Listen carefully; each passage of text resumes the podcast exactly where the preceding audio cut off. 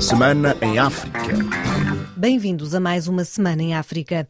Na segunda-feira, Goma, no leste da República Democrática do Congo, foi palco de uma manifestação contra o Ruanda, numa altura em que os rebeldes do M23 eh, se aproximavam dos arredores da cidade. Nos dias que procederam o protesto, os rebeldes tomaram as cidades de Kiwanja e Rutshuru, com o governo congolês a expulsar o embaixador ruandês. Entretanto, o Quênia anunciou na quarta-feira o envio de soldados para a República Democrática do Congo para apoiar o exército de Kinshasa. As tensões crescentes entre a RDC e o Ruanda levaram o ministro das Relações Exteriores de Angola, Tete António, a uma visita de urgência a Kinshasa e depois a Kigali esta semana para lembrar aos dois governos o roteiro para a paz. Foi preciso nós irmos a Kinshasa e a Ruanda portador de uma mensagem do Presidente da República com vista a acalmar a situação. Está otimista? Sempre. Penso que temos uma experiência nossa própria como país. Tivemos 27 anos de guerra se não tivéssemos optimismo, talvez não estaríamos aqui a falar. Somos optimistas relativamente à possibilidade de solução pelo diálogo, porque sabemos que a guerra nem sempre é uma solução. Também esta semana, o governo etíope e as autoridades dos rebeldes da Frente de Libertação do Povo do Tigray assinaram um acordo de paz que visa terminar os dois anos de conflito na região do Tigray as Forças Armadas etíopes e da Eritreia de um lado e os rebeldes do outro. Este foi um acordo mediado pela União Africana na África do Sul. E esta quinta-feira foi anunciado que o antigo líder rebelde da Libéria, Kunti Camará, vai recorrer da sentença de prisão perpétua decretada por um tribunal de Paris na quarta-feira. Kunti Camará foi acusado de atos de barbárie e de cumplicidade de crimes contra a humanidade durante a Primeira Guerra Civil Liberiana. Na Argélia, terminou na quarta-feira a Cimeira da Liga Árabe, um momento importante para a diplomacia de Argel, indicou Ivo Sobral, professor em Abu Dhabi. É um momento bastante importante para a Argélia. A Argélia hum, está a fazer uma ofensiva diplomática bastante forte, um pouco também para romper um certo isolamento, em particular com o seu vizinho, o seu problema eterno com o seu vizinho que é Marrocos e, ao mesmo tempo, um certo isolamento que a Argélia neste momento está a sofrer por causa da sua posição relativamente à Palestina. Maputo 105 FM em Moçambique há relatos de um novo ataque terrorista no distrito de Namuno, em Cabo Delgado. Reportagem de Orfeu Lisboa. O chefe da aldeia, um líder muçulmano e sua esposa foram decapitados num novo ataque de homens armados à aldeia de Morramaia, no distrito de Namuno, a sul da província de Cabo Delgado, num ataque ocorrido no sábado e agora confirmado pelas autoridades e sobreviventes como Severiano Frederico, que viu ainda outras nove pessoas perderem a vida. Perdemos tudo aquilo que produzimos, assim como os nossos pertences e o nosso futuro é incerto.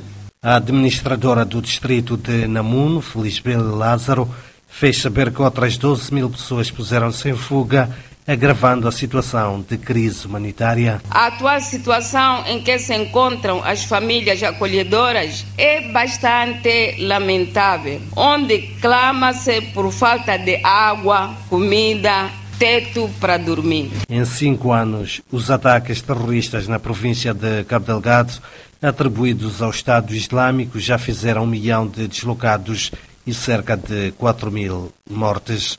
De Maputo para a RFI, Orfeu, Lisboa. Ainda em Moçambique, o Tribunal Distrital de Balama, em Cabo Delgado, ordenou a libertação do jornalista Arlindo Chissal, detido eh, desde 28 de outubro.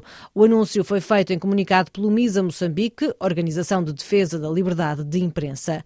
Arlindo Chissal era acusado pela Procuradoria Provincial de Cabo Delgado de conexão com terroristas. O jornalista que se evidenciou com a cobertura do conflito em Cabo Delgado no portal local Pinnacle News eh, foi preso quando recolhia informações sobre a situação de segurança das aldeias e vilas. Também em Moçambique, os professores da província de Maputo ameaçam suspender as suas atividades e inviabilizar os exames finais marcados para este mês, caso não sejam revistas as irregularidades contidas na tabela salarial única. Também houve queixas dos veteranos da luta de libertação nacional depois de os médicos terem feito o mesmo.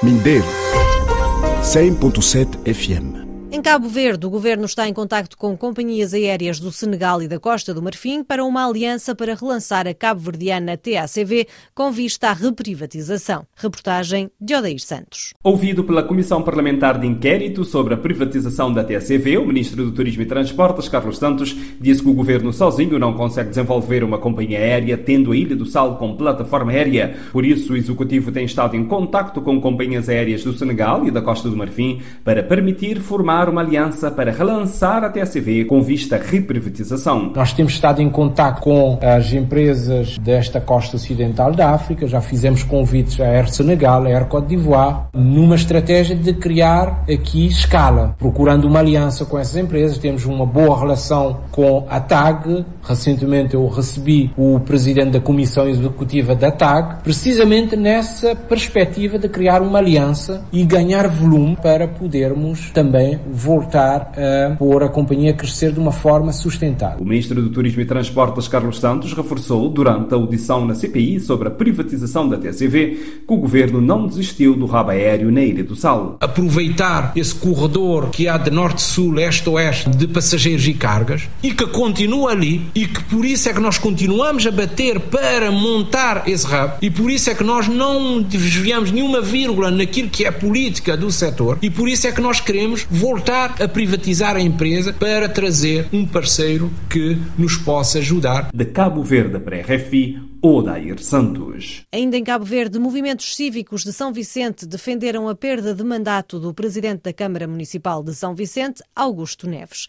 Na quarta-feira, o presidente da República, José Maria Neves, disse esperar que o governo tome medidas. Todos têm de cumprir as suas responsabilidades institucionais. O governo tutela a legalidade dos atos municipais e tem de cumprir o seu papel. Não pode deixar que os órgãos fiquem à deriva e haja uma profunda deliquescência das instituições autárquicas no país. Ainda na Ilha de São Vicente, no Mindelo, o espetáculo Pantera, de Clara Andermatt e João Lucas, em homenagem ao músico e compositor cabo-verdiano Orlando Pantera, marcou o arranque esta sexta-feira da 28ª edição do Mindelact, Festival Internacional de Teatro do Mindelo, que decorre até 13 de novembro. São Tomé, 102.8 FM. São Tomé e Príncipe vai recorrer ao dispositivo do acordo de paridade cambial com Portugal para suprir a falta de divisas no Banco Central e garantir a importação de bens essenciais.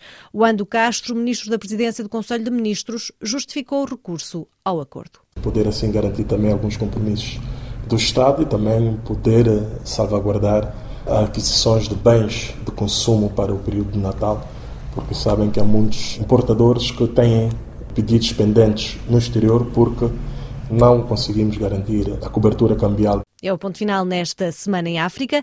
Obrigada pela sua companhia e até breve.